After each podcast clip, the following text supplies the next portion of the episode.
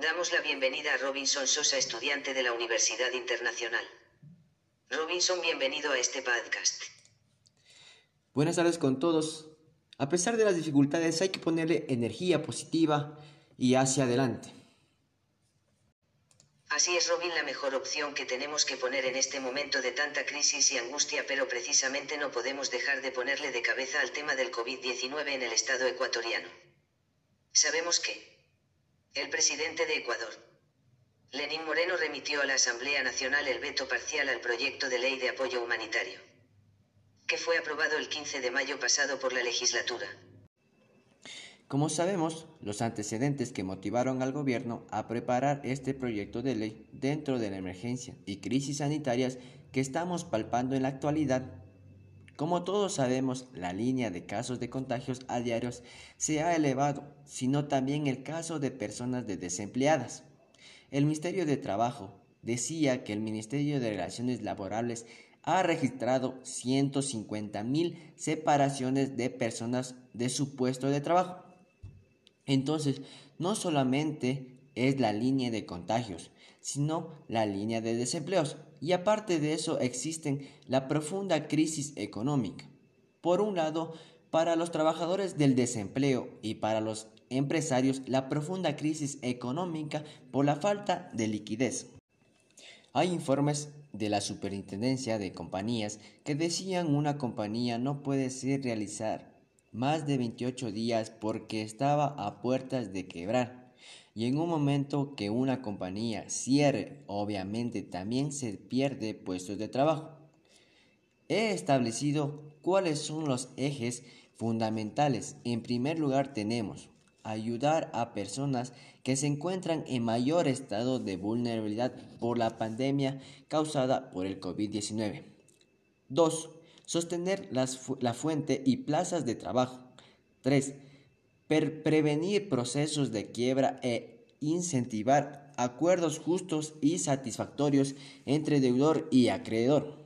El objetivo de esta ley es establecer medidas de apoyo humanitario que permitan 1. Fomentar la reactivación económica y productiva del Ecuador. 2. Reactivación de la economía familiar, empresarial, la popularidad y la solidaridad. 3. Planteamiento de las condiciones de empleo será aplicable en todo el territorio nacional, tanto en el ámbito público como en el privado.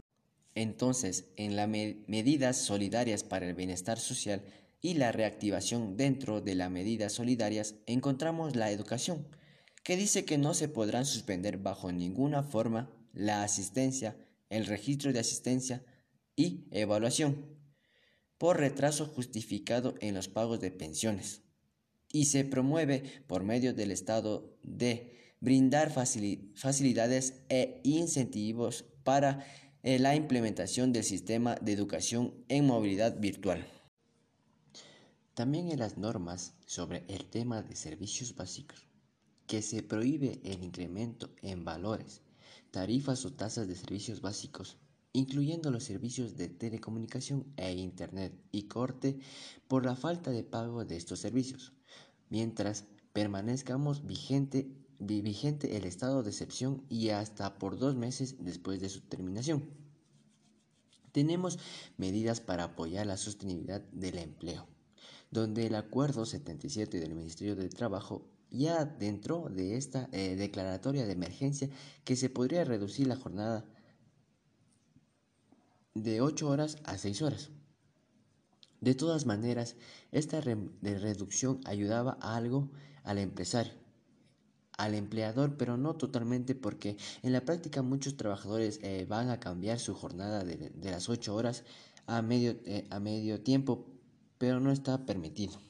Ahora, el aporte al IES, aun cuando el trabajador labora en menos horas, no las 8 horas sino 6 como está hasta ahora vigentemente, que es una posibilidad por, cuanto en, por acuerdo entre las partes.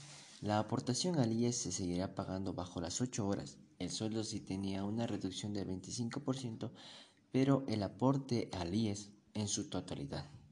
Dentro de las medidas para apoyar la sostenibilidad del empleo, que lo que buscan es presentar las fuentes del trabajo. Se establece acuerdos de preservación de fuentes de trabajo La norma establece que será un documento promedio de cual, de común acuerdo, se modificarán las condiciones económicas de la relación laboral con la finalidad de preservar las fuentes de trabajo y garantizar estabilidad a los trabajadores. Ahora bien, ¿cuáles son las eh, condiciones para que se puedan celebrar estos acuerdos? Los empleadores deberán haber presentado el trabajo de forma completa, veraz e íntegra, los estados financieros de la empresa le ponen como requisito, pero viéndole por otro lado no es necesario presentar los estados financieros sabiendo que la compañía ha estado paralizada. Pero bueno, es una norma que para que sea aplicable tiene que presentar los estados para que el trabajador eh, lo acepte. 2. No podrán distribuir dividendos correspondientes a los ejercicios en que los acuerdos estén vigentes, ni reducir el capital de las empresas durante el tiempo de vigencia de los acuerdos. 3. En caso de que se alcance acuerdos con la mayoría de los trabajadores y el empleador, serán obligatorios incluso para aquellos trabajadores que no los suscriban y oponibles a terceros. Cuarto, en los casos en que la suscripción del acuerdo sea imprescriptible para la subsistencia de la empresa y ni se logre un consenso entre el empleador y el trabajador, el empleador podrá iniciar de inmediato el proceso de liquidación. Analicemos sobre el tema de la remuneración. En una declaración de trabajo ha dicho que esos no van a poder establecer de que el trabajador, por ejemplo, reciba menos del salario básico. Esa es una. Dos, por ejemplo, el trabajador solo puede trabajar en horario, solamente puede trabajar hasta 40 horas semanales debe tener dos días consecutivos de descanso. Eso no se lo puede cambiar porque muy aparte del acuerdo que es entre la ley, para la parte está la norma y obviamente tenemos que ajustarnos. Entonces la constitución de la república no permite renunciar a derechos. Entonces, por si acaso no se pueda mediante estos acuerdos renunciar a beneficios sociales, ni tampoco se puede mediante este acuerdo a que ya no se paguen las aportaciones al IES. Eso no se puede hacer a través de este acuerdo. Otro punto relevante es la crisis sanitaria que vivimos. No podemos dejar de ponerle cabeza al tema económico. Y en ese sentido se han presentado y se han planteado algunas alternativas. Algunas medidas por parte del Gobierno Nacional. En términos generales quisiera primero su opinión sobre la propuesta que ha venido difundiendo el gobierno. Y la segunda cosa que hay que hacer es cobrar algún tipo de impuestos para que ese dinero eh, redireccionarlo a las necesidades básicas y además hay que agregar un tema muy importante que es la reforma laboral en el Ecuador, porque uno, no se puede empatar trabajadores y empresas. Ese es el marco que hay que hacer para encaminar al gobierno a mejorar. Robin, tú dices que hay gastos inútiles en el gobierno que podrían ser direccionados hacia, por ejemplo, la parte económica. Digamos de la urgencia a la emergencia del apoyo económico que necesitan las empresas, por ejemplo, y no dejarlos donde. ¿Estos gastos como cuáles? Uno, desde afuera no puede saber exactamente, pero uno tiene que mirar ministerio por ministerio, eh, municipio por municipio, lugar por lugar y decir, a ver, en esta crisis, ¿qué va a durar al menos el año 2020? ¿Qué cosas realmente eh, son útiles para cumplir las funciones eh, fundamentales que tenemos en el Ecuador en este momento? Uno, que estaba salvaguardando eh, la salud de los ecuatorianos y dos, salvaguardar el aparato reproductivo. Es decir, el empleo y las empresas necesitamos muchísimo dinero para apoyar estas dos cosas, personas y empresas. Entonces hay que sacar recursos reduciendo otros programas que de pronto no son necesarios en este momento. Y ciertamente los hay en algo que solo se puede saber que casa adentro, pero, pero ciertamente lo hay. Y la, y la segunda cosa, como dije, es el tema de los impuestos. ¿Cobramos o no cobramos también un impuesto? Hay gente que dice que no, bueno, yo sí creo que la gente que más tiene o las empresas que más tienen sí tienen que aportar a la colectividad y la base que se ha puesto de cobrar a partir de 500 dólares. Es muy bajo y hay que subirlo un poco. Quizás las empresas a partir de un millón de utilidades del año pasado hay que subir un poco en base. Bueno, este es un detalle, pero sí creo que hay que hacerlo. En todo caso, quien dice que no hay que cobrar estos impuestos, que son alrededor de mil millones de dólares, mm, tiene que decir de dónde van a salir mil millones para ayudar a todo el tema de emergencia. Pero en todo caso, el concepto es hay que redirigir recursos del gobierno y del sector privado para ayudar a las personas y a las empresas. Y el segundo tema muy importante es conseguir recursos externos. Es muy importante que se cumpla lo que se ha dicho que entre abril y mayo estarían llegando alrededor de 3 mil millones de dólares adicionales de afuera. Es muy importante. Y la tercera cosa muy fundamental es permitir que trabajadores y empresas puedan negociar libremente para encontrar en cada empresa, en cada lugar, encontrar cuál es la mejor manera de resolver el problema de uno para otros porque el marco laboral en el Ecuador actual no permite ese tipo de negociaciones extremadamente. ¿Cómo usted piensa que los profesionales la ley de apoyo humanitario propuesta por Lenin Moreno? Lamentablemente no se ha escuchado la opinión del Consejo de los Presidentes de Abogados, ni el presidente del Colegio de Economistas, en general de arquitectos de ningún de ninguno, cuando en el artículo 3 de este proyecto de ley afecta directamente a todos aquellos profesionales que no tienen una relación de dependencia y que quieren imponer un impuesto basado al promedio de los ingresos netos totales del año pasado, sin que la misma ley defina claramente que son ingresos netos, porque en el mismo artículo establece que esa eh, definición que debería ser considerada el hecho eh, generador de tributos, lo que quieren dejar para que el ministro Richard Martínez lo defina en un acuerdo o un decreto firmado por el presidente Lenin Moreno, poniendo un, una contribución alta con el cuento de ser solidario a los autónomos, a los profesionales, a sus utilidades del año pasado promediados para los 12 meses del año. Es terrible porque la, utilidad que tienen los profesionales es una utilidad meramente contable, porque mientras que la gran empresa puede en su contabilidad deducir todos los gastos operativos porque compra material, eh, compra material eh, prima, eh, la transforman y la revenden, en cambio los profesionales hacen trabajo intelectual. Por lo tanto, los gastos operativos son vestirse, comer, salud,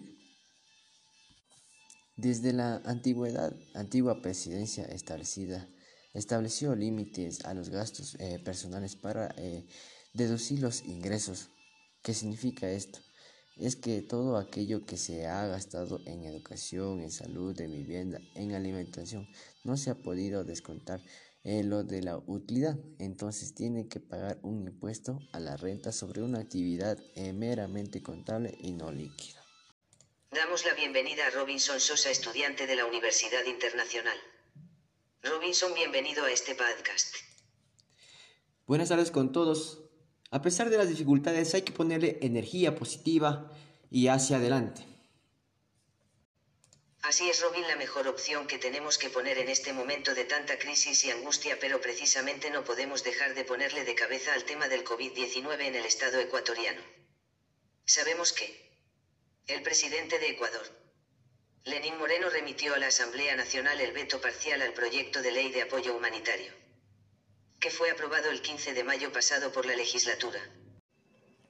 Como sabemos, los antecedentes que motivaron al gobierno a preparar este proyecto de ley dentro de la emergencia y crisis sanitarias que estamos palpando en la actualidad como todos sabemos, la línea de casos de contagios a diarios se ha elevado, sino también el caso de personas desempleadas. El Ministerio de Trabajo decía que el Ministerio de Relaciones Laborables ha registrado 150 mil separaciones de personas de su puesto de trabajo. Entonces, no solamente es la línea de contagios, sino la línea de desempleos. Y aparte de eso existen la profunda crisis económica. Por un lado, para los trabajadores del desempleo y para los empresarios la profunda crisis económica por la falta de liquidez. Hay informes de la Superintendencia de Compañías que decían una compañía no puede ser realizar más de 28 días porque estaba a puertas de quebrar. Y en un momento que una compañía cierre, obviamente también se pierde puestos de trabajo. He establecido cuáles son los ejes fundamentales. En primer lugar tenemos ayudar a personas que se encuentran en mayor estado de vulnerabilidad por la pandemia causada por el COVID-19. 2. Sostener la fuente y plazas de trabajo. 3. Prevenir procesos de quiebra e incentivar acuerdos justos y satisfactorios entre deudor y acreedor. El objetivo de esta ley es establecer medidas de apoyo humanitario que permitan 1. Fomentar la reactivación económica y productiva del Ecuador. 2. Reactivación de la economía familiar, empresarial, la popularidad y la solidaridad. 3. Planteamiento de las condiciones de empleo.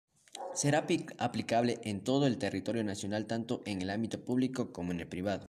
Entonces, en las medidas solidarias para el bienestar social y la reactivación dentro de las medidas solidarias encontramos la educación, que dice que no se podrán suspender bajo ninguna forma la asistencia, el registro de asistencia y evaluación por retraso justificado en los pagos de pensiones.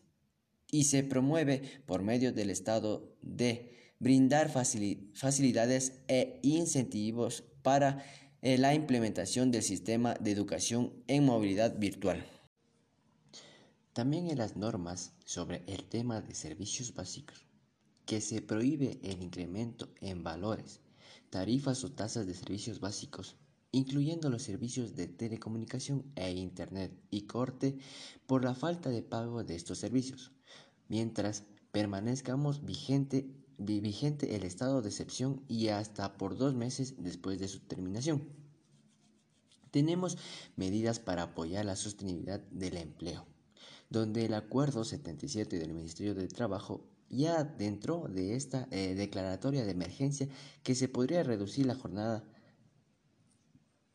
de 8 horas a 6 horas. De todas maneras, esta reducción ayudaba a algo al empresario, al empleador, pero no totalmente porque en la práctica muchos trabajadores eh, van a cambiar su jornada de, las 8 horas a medio, eh, a medio tiempo, pero no está permitido. Ahora, el aporte al IES, aun cuando el trabajador labora en menos horas, no las 8 horas, sino 6 como está hasta ahora vigentemente, que es una posibilidad por, a cuanto en, por acuerdo entre las partes. La aportación al IES se seguirá pagando bajo las 8 horas. El sueldo sí tenía una reducción del 25%, pero el aporte al IES en su totalidad. Dentro de las medidas para apoyar la sostenibilidad del empleo, que lo que buscan es presentar las fuentes del trabajo. Se establece acuerdos de preservación de fuentes de trabajo. La norma establece que será un documento promedio de cual, de común acuerdo, se modificarán las condiciones económicas de la relación laboral con la finalidad de preservar las fuentes de trabajo y garantizar estabilidad a los trabajadores. Ahora bien, ¿cuáles son las eh, condiciones para que se puedan celebrar estos acuerdos? Los empleadores deberán haber presentado el trabajo de forma completa, veraz e íntegra, los estados financieros de la empresa le ponen como requisito, pero viéndole por otro lado no es necesario presentar los estados financieros sabiendo que la compañía ha estado paralizada. Pero bueno, es una norma que para que sea aplicable tiene que presentar los estados para que el trabajador eh, lo acepte. 2. No podrán distribuir dividendos correspondientes a los ejercicios en que los acuerdos estén vigentes, ni reducir el capital de las empresas durante el tiempo de vigencia de los acuerdos. 3. En caso de que se alcance acuerdos con la mayoría de los trabajadores y el empleador, serán obligatorios incluso para aquellos trabajadores que no los suscriban y oponibles a terceros. Cuarto, en los casos en que la suscripción del acuerdo sea imprescriptible para la subsistencia de la empresa y ni se logre un consenso entre el empleador y el trabajador, el empleador podrá iniciar de inmediato el proceso de liquidación. Analicemos sobre el tema de la remuneración. En una declaración de trabajo ha dicho que esos no van a poder establecer de que el trabajador, por ejemplo, reciba menos del salario básico. Esa es una. Dos, por ejemplo, el trabajador solo puede trabajar en horario, solamente puede trabajar hasta 40 horas semanales. Debe tener dos días consecutivos de descanso. Eso no se lo puede cambiar porque muy aparte del acuerdo que es entre la ley, para la parte está la norma y obviamente tenemos que ajustarnos. Entonces la Constitución de la República no permite renunciar a derechos. Entonces, por si acaso no se pueda mediante estos acuerdos renunciar a beneficios sociales, ni tampoco se puede mediante este acuerdo a que ya no se paguen las aportaciones al IES. Eso no se puede hacer a través de este acuerdo. Otro punto relevante es la crisis sanitaria que vivimos. No podemos dejar de ponerle cabeza al tema económico. Y en ese sentido se han presentado y se han planteado algunas alternativas algunas medidas por parte del Gobierno Nacional. En términos generales quisiera primero su opinión sobre la propuesta que ha venido difundiendo el Gobierno. Y la segunda cosa que hay que hacer es cobrar algún tipo de impuestos para que ese dinero eh, redireccionarlo a las necesidades básicas y además hay que agregar un tema muy importante que es la reforma laboral en el Ecuador, porque uno, no se puede empatar trabajadores y empresas. Ese es el marco que hay que hacer para encaminar al gobierno a mejorar. Robin, tú dices que hay gastos inútiles en el gobierno que podrían ser direccionados hacia, por ejemplo, la parte económica. Digamos de la urgencia a la emergencia del apoyo económico que necesitan las empresas, por ejemplo, y no dejarlos donde. Estos gastos como cuáles. Uno, desde afuera no puede saber exactamente, pero uno tiene que mirar ministerio por ministerio, eh, municipio por municipio, lugar por lugar y decir, a ver, en esta crisis, ¿qué va a durar al menos el año 2020? ¿Qué cosas realmente eh, son útiles para cumplir las funciones eh, fundamentales que tenemos en el Ecuador en este momento? Uno, que estaba salvaguardando eh, la salud de los ecuatorianos y dos, salvaguardar el aparato reproductivo. Es decir, el empleo y las empresas necesitamos muchísimo dinero para apoyar estas dos cosas, personas y empresas. Entonces hay que sacar recursos reduciendo otros programas que de pronto no son necesarios en este momento. Y ciertamente los hay en algo que solo se puede saber que casa adentro, pero, pero ciertamente lo hay. Y la, y la segunda cosa, como dije, es el tema de los impuestos. ¿Cobramos o no cobramos también un impuesto? Hay gente que dice que no, bueno. Yo sí creo que la gente que más tiene o las empresas que más tienen, sí tienen que aportar a la colectividad y la base que se ha puesto de cobrar a partir de 500 dólares es muy bajo y hay que subirlo un poco. Quizás las empresas a partir de un millón de utilidades del año pasado hay que subir un poco en base. Bueno, este es un detalle, pero sí creo que hay que hacerlo. En todo caso, quien dice que no hay que cobrar estos impuestos, que son alrededor de mil millones de dólares, mm, tiene que decir de dónde van a salir mil millones para ayudar a todo el tema de emergencia. Pero en todo caso, el concepto es hay que redirigir recursos del gobierno y del sector privado para ayudar a las personas y a las empresas.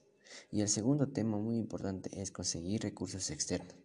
Es muy importante que se cumpla lo que se ha dicho que entre abril y mayo estarían llegando alrededor de 3 mil millones de dólares adicionales de afuera. Es muy importante. Y la tercera cosa muy fundamental es permitir que trabajadores y empresas puedan negociar libremente para encontrar en cada empresa, en cada lugar, encontrar cuál es la mejor manera de resolver el problema de uno para otros, porque el marco laboral en el Ecuador actual no permite ese tipo de negociaciones extremadamente. ¿Cómo usted piensa que profesionales la ley de apoyo humanitario propuesta por Lenin Moreno? Lamentablemente no se ha escuchado la opinión del Consejo de los Presidentes de Abogados, ni el presidente del Colegio de Economistas, en general de arquitectos de, ningún, de ninguno, cuando en el artículo 3 de este proyecto de ley afecta directamente a todos aquellos profesionales que no tienen una relación de dependencia y que quieren imponer un impuesto basado al promedio de los ingresos netos totales del año pasado. Sin que la misma ley defina claramente que son ingresos netos, porque en el mismo artículo establece que esa eh, definición que debería ser considerada el hecho eh, generador de tributos, lo que quieren dejar para que el ministerio, ministro Richard Martínez lo defina en un acuerdo o un decreto firmado por el presidente Lenin Moreno, poniendo una contribución alta con el cuento de ser solidario a los autónomos, a los profesionales, a sus utilidades del año pasado promediados para los 12 meses del año.